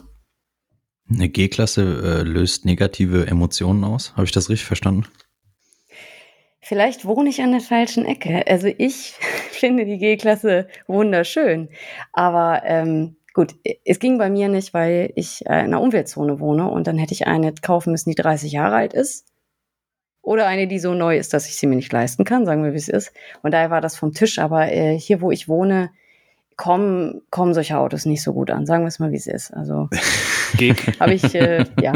G-Klasse ist so ein bisschen äh, wie äh, B-Dale und schreit nach Sylt und Pferdehof und passt, glaube ich, ganz gut zum Amon. falsch kombiniert, falsch kombiniert, äh, löst, genau, da löst du die falschen Emotionen aus. Und ich, ja, bin halt nicht Pferdehof und Sylt. Ich bin eher so, ja, in England äh, Bed and Breakfast bewohnen und äh, Bier trinken bei irgendwelchen Leuten. Also das ist so, ja, aber trotzdem muss ich sagen, ist die Mercedes G-Klasse nach wie vor eines der schönsten Autos, die gebaut wurde. Also ähm, ich will die nicht ausschließen, zumindest. dass das irgendwann, ja, die alte, also genau, ab den 90er Jahren muss ich sagen, ist das kein Fahrzeug, was ich schön finde. Aber ich habe nur alte G-Klassen, zwei Stück Probe gefahren. Aber das Problem bei 30 Jahre alten G-Klassen, äh, du drückst aufs Gaspedal und da passiert dann irgendwann nichts mehr und du bist bei 80 und das ist, ist jetzt bei so einem Land Rover besser, der ist natürlich noch eine Ecke neuer und man muss ja auch, so unkomfortabel das alles immer ist, man muss ja damit auch im Alltag fahren können. Und das funktioniert auf jeden Fall gut. Jetzt habe ich noch zwei Fragen. Eine davon ist eine ketzerische, die andere eine ernst gemeinte. Welche was ist, löse ich nicht auf. Erste Frage, okay. besitzt du ein Dachzelt für dieses schöne Fahrzeug? Und Frage zwei, besitzt du eine eigene Ölquelle dafür? noch nicht. Und äh, ja, also ich weiß nicht, wie du jetzt aufs Dachzelt kommst. Das war in Planung und ich informiere mich auch, aber das ist auch alles gar nicht mal so bezahlbar. Ne? Also diese ganze Outdoor-Urlaubswelt, äh, äh, ich glaube, das ist da muss man Lotto-Millionär sein. Ähm, deswegen zögere ich da noch. Also ich, wir werden mal sowas mieten und mal gucken, ob das überhaupt was ist. Also klar träume ich von einem Dachzelt, aber da ist man schnell mal ein paar Scheine los und das sehe ich nicht ein. Also da muss ich noch ein bisschen recherchieren. Ähm, ja, zu dem zweiten Thema kann ich, kann ich nichts sagen, aber ich sage mal so, wenn man sich so ein Auto kauft und äh, das ist ja nun schon, bedarf schon etwas höherer Maintenance, ähm, da muss man schon Leute haben, die das können oder das Equipment haben. Das, das kann man so sagen, ja. Ja, schöne Sache. Ich fahre privat ja Elektroauto, um mal hier die Umweltschiene hochzuhalten. Aber ich kann mich auf jeden Fall an dieser Ästhetik äh, sehr, sehr erfreuen. Arman, kannst du das, kannst du ihn, kannst du ihn unterbrechen oder soll ich es machen? Nee, also ich habe ganz ehrlich, ich, also ich bin ja auch schon, ähm, ich muss ja irgendwie auch ein Stück weit ja Verfechter von der E-Mobilität sein, aber ja, Fiete, ich, mir liegen viele Dinge gerade auf den Lippen. Die ein oder andere Person, die diesen Podcast hört, weiß auch, was ich meine, aber ich darf es nicht sagen. Schluck's, schluck's runter.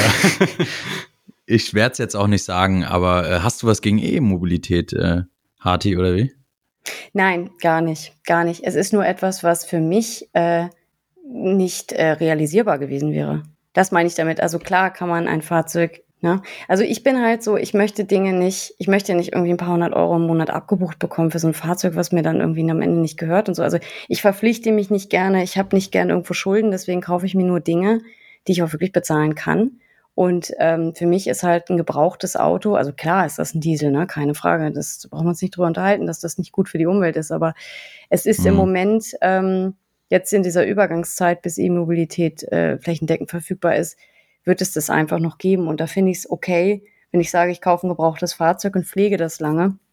Ähm, ja, das sowieso. Sage, das sowieso. Ja, also E-Auto wäre für mich nicht in Frage gekommen. Das ist vielleicht das, was Fiete auch am Anfang gesagt hat. Ich habe halt eine Ratsche mit, mit alten Modellen. Also ich hm. finde neue Autos einfach nicht ansprechend. Ähm, ja, ja.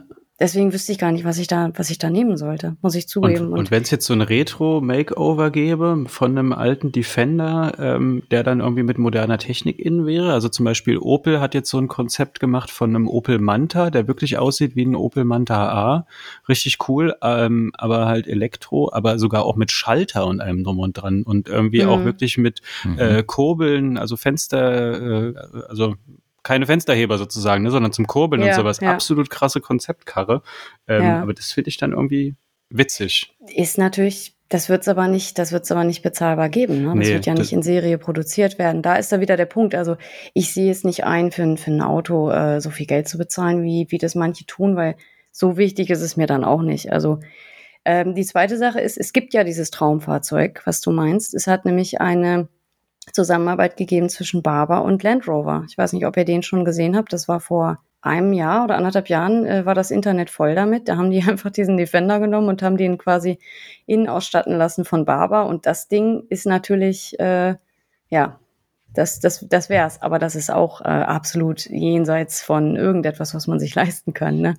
Deswegen, Hm. ich äh, back da lieber kleine Brötchen ähm, und arbeite mit dem, was ich habe, aber ich, ich möchte mich für ein Fahrzeug nicht, äh, nicht verschulden oder so oder das da monatlich abzahlen oder leasen oder so. Das ist in Summe einfach sehr, sehr teuer. Ähm, ich finde das aber in Ordnung, wenn man das macht. Aber mein Weg ist es nicht. Also ich bin da auf dem, wie ihr sagen würdet, Sekundärmarkt sehr gut aufgehoben. Hm. Ja gut, ich verstehe auf jeden Fall, dass die Ästhetik ähm, da eher so in die in die in eine andere Schiene geht, keine Frage. Ne? Neuere Autos beziehungsweise so was der Markt aktuell halt auch hergibt, ist halt meist alles sehr ähnelt sich sehr, sagen wir es mal so. Ja, eben. Genau. Der, der Barber Land Rover, war das dann eine Kleinserie oder war das One of One oder war das einfach eine Art Sonderausstattung, die man. Das war das war bestimmt nur ein One of One. Das war bestimmt war zur einer, ja. Das war bestimmt zur Unterstützung von der von der Hm. Kollektion. Ist, ist so ein Ding, ne? Hat nicht Virgil Abloh auch mal eine G-Klasse gemacht, die dann aber auch irgendwie aussah wie so ein UFO? Also es ist jetzt irgendwie so ein Ding, dass irgendwie äh, Labels oder Designer äh, Geländewagen. Hm. Ja, ab und zu kommt das ja mal vor. Ja. Ne? Warum nicht? Aber Interessant, ja. Das, wie gesagt, das liegt ja fernab der, der alltagstauglichen Dinge. Also, das ist, kommt noch dazu. Also bei Neuwagen muss ich sagen, ja, muss man schon besser drauf aufpassen und so. Ich bin da nicht so ein Fan von. Ich, ich nehme lieber Dinge, die, äh, also ich, ich kaufe nichts und, und schone es dann und stelle es nur hin. Also ich pflege Dinge, ob Kleidung, ob Autos oder so, aber ähm, ich möchte nichts haben, was zu schade ist oder zu wertvoll, um es im Alltag zu benutzen. Das ist auf jeden Fall das Wichtigste. Ja, auf jeden Fall. Gut, wir haben es vorhin schon mal angeteasert. Ähm, Thema England und äh, so weiter ist jetzt nicht besser geworden durch den Brexit. Das heißt, wie kommen wir da zu einer wirklich gescheiten Beschaffungsstrategie? Sagst du einfach, du bestellst, worauf du Bock hast und lässt dich am Ende überraschen, was noch so an Importzöllen, Einfuhrumsatzsteuer etc. draufkommt? Oder hast du da irgendwie ganz geheime Silk Roads und ja, oder ist es überhaupt ein Thema für dich oder sagst du, nö, ich krieg alles, was ich brauche, eigentlich auch hierzulande oder Also ich krieg definitiv nicht alles, was ich brauche hierzulande, äh, die wenigsten Sachen. Also es gibt, es gibt ja so ein paar Unternehmen, die, die mitgedacht haben und die sich ähm, auf jeden Fall Kundenzufriedenheit auf die Fahne schreiben. Ähm, Fred Perry hat äh, ein, äh, ein Lager aufgemacht irgendwo in der EU. Das heißt, da kann man jetzt endlich gratis, also ohne Versandkosten ähm, bestellen und retournieren. Das heißt, da entfallen die Charges komplett. Das ist schon mal das eine. Ich habe die roten Solowear-Schuhe, die ich vorhin gesagt habe, äh, die, die ich heute trage, die habe ich bestellt, auch erst dieses Jahr. Und ähm, da ist es so, das habe ich jetzt auch neulich nochmal bei Instagram gesehen, die übernehmen alles komplett. Und es ist hat tatsächlich auch geklappt. Ich habe die Schuhe bestellt zum normalen Preis, also der war auch nicht höher. Und es kam versandkostenfrei hier an. Ohne Zoll. Da direkt mal eine Anekdote. Ich habe letztens mich wirklich im Sale hinreißen lassen, ohne Rücksicht auf Verluste, um mich vielleicht sogar überraschen zu lassen. Und so habe ich bei End ein paar ZX8000 Qualität, also der von Hikmet Suga designte und mit High Snobiety in Kooperation aufgelegte ZX8000 eben. Und da kam auch nichts, weil End macht das genauso. Die machen auch eine Shipping Hm. Rate und da ist alles mit drin und ich konnte es kaum glauben. Ging auch relativ schnell. Ich glaube, sechs Werktage oder so war das Ding da. Kleines Zettelchen drauf, Import Taxes paid und ich habe es auch in der App gesehen. Die haben das ganze Ding irgendwie über Holland geschickt, aber wie? Keine Ahnung. Frag mich nicht, Hm. aber es hat geklappt und da kommt jetzt auch nichts mehr, denke ich mal. Also es scheint ja noch keine Regel zu geben, die für alle gilt. Ähm, ich habe jetzt bei Stewards, ja, ich habe wegen, wegen eurem Podcast habe ich recherchiert und den Blog mir angeguckt und dummerweise ist was im Warenkorb gelandet. Also danke dafür. Es ist eine Barracuda auf dem Weg zu mir. Ich habe nämlich, äh, ja, die, die, die dunkelrote Barracuda gab es nämlich schon ewig nicht mehr bei Barracuda direkt und dann bei Stewards war sie auf einmal in meiner Größe noch da. Und da habe ich gedacht, okay, jetzt oder nie. Ähm, und da habe ich dann auch natürlich dem Customer Service geschrieben, habe gesagt, hallo, ich wohne in Deutschland, äh, was machen wir denn da? Könnt ihr mir wenigstens einen Discount anbieten oder irgendwie damit ich nicht irgendwie da noch ein 100, äh, 100 Euro Summen draufzahlen muss. Und da meinten die, dass sie, dass sie Tax-Free äh, Shopping anbieten, dass ich die Charges aber dann an DHL bezahle. Und ich weiß nicht, sind glaube ich 19 Prozent vom Warenwert. Ich habe dann irgendwo noch einen Gutscheincode im Internet gefunden, um den Preis noch ein bisschen runterzukriegen, den Warenwert. Aber es ist tatsächlich so, wenn du die Jacke bei Stuart zum Beispiel nimmst, in den Warenkorb tust und dann sagst, dass du nach Deutschland schippen lässt, hat sich der Betrag um, ich glaube, 80 oder 90 Pfund, oder vielleicht nicht so viel, aber 70, 60 Pfund hat der sich verringert. Also immerhin. Also sie wollen, dass wir bestellen. Ich glaube, ein bisschen teurer ist es in Summe trotzdem aber sie reagieren hm. nach und nach. Oder es ist einfach die britische Umsatzsteuer, die abgezogen wird. Das hat man ja hier auch manchmal, dass du irgendwie bist im Outlet oder im Shop und dann steht da Tax-Free Shopping und dann musst du so eine Form hm. ausfüllen, dann darfst du aber wirklich kein europäischer Staatsbürger sein. Und dann zahlst du nicht hier die Umsatzsteuer, sondern dann, wenn du es in dein Land importierst beim Mitnehmen. Genau. Aber das hängt doch dann trotzdem am Brexit. Das war ja früher genau. nicht so. Da musste man ja auch immer den Preis zahlen, der dran stand. Und das scheint jetzt bei dem einen oder anderen Händler ähm, nicht mehr so zu sein. Ja. Ansonsten hoffe ich, dass wir bald ja alle durchgeimpft sind, alle Mutationen verschwinden und ich mich äh, ja nach England begebe und dann am, am, an der Grenzkontrolle einfach fünf nagelneue Jacken so zerprummelt habe, dass man nicht merkt, dass sie frisch gekauft sind, weil einen anderen Tipp habe ich da jetzt auch nicht mehr. Ich glaube, wenn man die die die Preisschilder und alles abmacht und äh, die Sachen nicht nicht als neu im Koffer liegen bei einer Kontrolle, dann können sie ja, glaube ich, nichts machen. Grüße an alle Zollbeamten am Hannoveraner Flughafen. Ja, ist schon okay. Hartkowski macht das schon. ich rede dann schon mit denen. Da wird bei äh, Ryanair aber mal der ganz große Koffer mit eingebucht. ich, muss, ich muss sagen, weil ihr mich wegen meinem Diesel hier so dissen wolltet. Ich bin echt. Hey, hey, hey, ich wollte nur mal eine unpopuläre Gegenmeinung hier mal. ich, ich, muss, ich muss echt sagen, zum Thema Reisen, ich sitze tatsächlich, äh, gut, jetzt ist Covid gewesen, aber äh, ich sitze tatsächlich meistens immer noch in so einem blöden Reisebus nach England. Ne? Also Wirklich? ich gehöre echt noch zu den Verrückten, die mit, sich. Und dann mit der Fähre oder was? Ich finde das auch, genau musst du natürlich, wenn, ne, wenn du auf der Fähre bist, dann aussteigen. Das ist so ein bisschen, das ist so ein bisschen äh, ungemütlich. Aber ich muss sagen, äh, eigentlich kriegt man echt immer ganz gute Angebote, wenn man diesen Reisebus nimmt und kriegt dann irgendwie dann als Gegenleistung, äh, weil man sich diese Strapaze äh, antut, kriegt man dann irgendwo Vier-Sterne-Hotels oder so. Also in Summe kriegt man da ganz gute Angebote raus. Und äh, muss man natürlich wollen. Aber ich bin bei Billigfliegern, klar, macht man, macht man das mal oder hat man das mal gemacht. Aber ich muss sagen, jetzt auch nach Covid, ich finde, das ja ist eine, ist ein Trend, der hoffentlich zurückgeht. Also ja, Voll. weiß ich nicht. Ich bin vor Covid, glaube ich, auch zu viel geflogen. Also jetzt nicht ständig, aber das muss auf jeden Fall reduziert werden. Und deswegen, äh, ich will den Reisebus wieder, wieder äh, modern machen. Ich will das durchsetzen. Ich mache da bald eine Instagram-Kampagne für Rainbow Tours ja, und dann geil. kriegen wir das hin.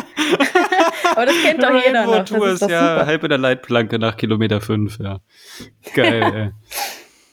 Ja, vor allem sind die Bierpreise bei Ryanair halt einfach unverschämt hoch und das falls einer von Ryanair zuhört, bitte passt die mal eurer ähm, Kundschaft an. Ich war stinksauer, dass ich 30 Euro bei euch lassen musste, um fünf Bier in einer Stunde zu trinken. Das ist ein Unding. morgens um sechs, wohlgemerkt, morgens um sechs, weil da war es schön günstig. So holen die sich nämlich ja. die Kohle rein. Über die ekelhaften ja, Heineken-Dosen, die schon abgelaufen sind, 0,33 für 5 Euro die Dose. Ja. Unerhört. Du darfst ja jetzt nicht mal mehr ein Handgepäckstück mit reinnehmen, sondern wirklich nur noch so eine Bauchtasche ja. oder irgendwie, ich glaube, Jutebeutel ist sogar auch schon zu groß. Also ja. Das, ich meine, klar, verstehe ich auch. Die müssen auch irgendwie äh, das Geld reinholen. Aber ich sage euch was, wenn ihr mit dem Reisebus nach England fahrt, ihr habt den, ihr habt einen Tag nur Probleme, weil euch alles wehtut, aber ihr könnt Massen, ihr könnt Taschen, Koffer, ihr könnt alles mit nach Hause nehmen. Das ist wirklich gut. Also so schlimm ist das gar nicht. Man muss es nur, man muss nur diese äh, Stunden durchhalten, aber man spart eine Menge Geld, ähm, wenn man eine gute Kombi erwischt. Und wie gesagt, ich äh, habe das eigentlich immer ganz gerne gemacht, weil das dann so ein bisschen was von Abenteuerurlaub Klassenfahrt hat. Also kann man schon mal machen. Das ehrt dich auf jeden Fall. Ist ja tatsächlich das äh, ökologisch gesehen beste Reise, also Fortbewegungsmittel überhaupt, der Reisebus noch vor ICE und Co. Ich erinnere mich. Ist das wahr? Das ist tatsächlich so. Ich erinnere mich da, äh, als Union noch bevor international gespielt werden durfte, mal ein Testspiel gegen Queens Park Rangers hatte und alle ausgeflippt sind, weil es auf die Insel ging und sich dann auch mit dem Bus aufmachten aus dem fernen Berlin. Und ich glaube, hinzu hat es 24 Stunden gedauert dann wurde vier, fünf Stunden da Halligalli gemacht und dann ging es wieder zurück. Dann wurde noch die Fähre verpasst und dann war man, glaube ich, 26 Stunden rückzu unterwegs. Bei beiden Fahrten war die Toilette kaputt. Und die Leute, die da dabei waren, die ich kenne, die haben, glaube ich, so fünf Lebensjahre in dem, in dem Trip verloren. Ich bin schön vom Frankfurter Flughafen geflogen, habe es natürlich kompensiert und äh, habe noch ein schönes England-Wochenende drangehangen. Äh, ja. ja, es kommt immer natürlich auf, darauf an, wie viel Zeit hat man, wie, wie ist das Angebot, ähm, wie viel Geld hat man gerade dafür über. Und äh, wie gesagt, also ne, es ist jetzt nicht so, dass ich immer und überall mit dem Bus hinfahre, aber ich versuche so Kurzstreckenflüge, wenn es geht, äh, zu vermeiden. Also so Inlandsflüge finde ich, das geht gar nicht. Ja. Und England ist, ja, das kann man mit dem Reisebus machen, aber klar, wenn das Flugangebot unschlagbar war, dann habe ich da auch äh, öfter mal natürlich den Flug gewählt. Aber ähm, ja, mich nervt es so lange am Flughafen rumzustehen und zu warten äh, für die kurze Strecke, die man fliegt. Von daher, ja. Das stimmt, ja. Okay, coole Sache. Ich hatte mich auch noch mal zu Importzöllen und sowas belesen und war dann irgendwie halbwegs erstaunt, dass das so gut geklappt hat mit diesem End 9 Euro oder 9 Pfund Versand und alles ist drin, weil tatsächlich bis 150 Euro muss man Einfuhrumsatzsteuer und eventuell sogar auch Verbrauchssteuern bezahlen, laut Zollseite. Also Verbrauchssteuern ist nur auf Alkohol, Tabak und sowas. Äh, damit haben wir ja nichts am Hut und Kaffee natürlich. Ähm, aber Zoll käme sogar ab 150 Euro auch nochmal on top. Ja, keine Ahnung. Also bin mal gespannt, ähm, ob da noch mehr Händler das so anbieten. Wäre ja auf jeden Fall eine coole Sache und ob es überhaupt dann auch mal einheitlich wird, dass, man, dass es dann nicht so ein Rätselraten wird am Ende, ne? weil das finde ich eigentlich am schlimmsten. Das gibt ja dann auch noch, also manche Versandhändler händigen es dir nur aus, wenn du an der Tür direkt die Gebühren nachbezahlst. Andere stellen es dir hin, schicken dir eine Rechnung ähm, hm. Also, ja, keine Ahnung. Dann freust du dich da schon, dann kriegst du von FedEx noch irgendwie einen Brief dann irgendwie. Also, ja, ist irgendwie alles doof. Hast du denn jetzt gerade noch was in der Post, ähm, was dich noch erwartet, wo du nicht weißt, was, wie es ausgeht, oder? Nee, dadurch, dass ich ja nicht so einen speziellen Stil habe und alles wirklich alle in Deutschland bekomme, ähm, war es bisher nicht nötig. Ich habe mich jetzt nur von dem Sale hinreißen lassen, aber ganz ehrlich, der Schuh hat irgendwie 70 Euro gekostet äh, und der ist ja noch keine zwei Monate alt und hat damals das Doppelte gekostet. Da dachte ich, selbst wenn ich jetzt noch irgendwie 30, 40 Euro Versand drauflege oder, oder Einfuhrumsatzsteuer, Zoll, whatever, ist es immer noch ein guter Deal und ich wollte es tatsächlich auch mal ausprobieren. Ich wollte es einfach mal ausprobieren. Wie ist denn das jetzt gerade mhm. so, ne? Ja, hat auf jeden Fall auch den einen oder anderen interessiert. Also ich hatte dann so eine Instagram-Story gemacht, dass ich den da irgendwie bestellt habe für günstig und total viele Leute haben mir auch geschrieben, ey, wie ist denn das, wie ist denn das? Und da konnte ich immer nur sagen, keine Ahnung, aber ich werde berichten. Ja, scheint, scheint die Leute zu interessieren oder auch zu verunsichern natürlich. Auf jeden Fall. Ich werde berichten, wenn die Jacke, die kommt anscheinend Donnerstag. Mal sehen, wie, wie hoch die Gebühren sind, aber ich glaube, da kommen welche. Bei Stewards war auf jeden Fall auf der Homepage noch ein, ähm, eine Möglichkeit, den, den, die Custom Charges auszurechnen. Also die haben das schon mhm. angeboten, dass du dir roundabout ausrechnen lässt, was dich wohl erwartet. Na, immerhin. So, von daher. Ja. Da wird was kommen. Aber das ist okay, weil in Summe ist es dann ungefähr so teuer, wie es auch normalerweise gewesen wäre. Und in dem Fall gibt es diesen Colorway bei Barracuda direkt nicht mehr für Frauen, also gar nicht mehr. Und da habe ich gedacht, nicht, dass sie die Jacke nie wieder machen und ich dann wieder mich ärgere und ja. Ja, besser man hat, als man hätte, ne? Genau, und es ist nicht nur ein Hobby, es ist ein Teil meiner Identität und deswegen ist es mir, ist es mir das auch wert, so. Das sind super Schlussworte. Genauso ticken wir ja auch. Äh, wir Kaufsüchtigen in dem Sinne. Amon, hast du noch was zu sagen? Ich bedanke mich, ähm, dass du heute da warst und uns beehrt hast. Äh, war mir eine sehr, sehr große Freude und hat enorm viel Spaß gemacht. Danke. Dem kann ich mich nur anschließen, war wirklich sehr sympathisch. Äh, ja, und wir werden uns weiter an deinen schönen Bildern mit äh, stilvollen Fahrzeugen und stilvollen Twin-Tipped-Kragen erfreuen. Ähm, vielleicht hören oder sehen wir uns ja auch mal auf so ein schönes Linda, äh, Harry-Spezial und äh, checken dann gemeinsam bei Untapped ein. Skuse, jetzt ist es mir rausgerutscht. Ähm, ich hole mir noch diese Untapped-App nur, um die ganzen Harry-Sorten einzutragen. Das machen wir. Macht, das machen macht wir. das mal. Gut, Männers, Mädels und solche, die es werden wollen, bleibt gesund. Ähm, folgt uns auf Instagram, abonniert uns auch gerne, hinterlasst eine Rezension, zum Beispiel bei Apple Podcasts. Und ansonsten bleibt mir nur zu sagen, wir hören uns in zwei Wochen wieder. Cheers, bis zur nächsten Therapiestunde für Kaufsüchtige.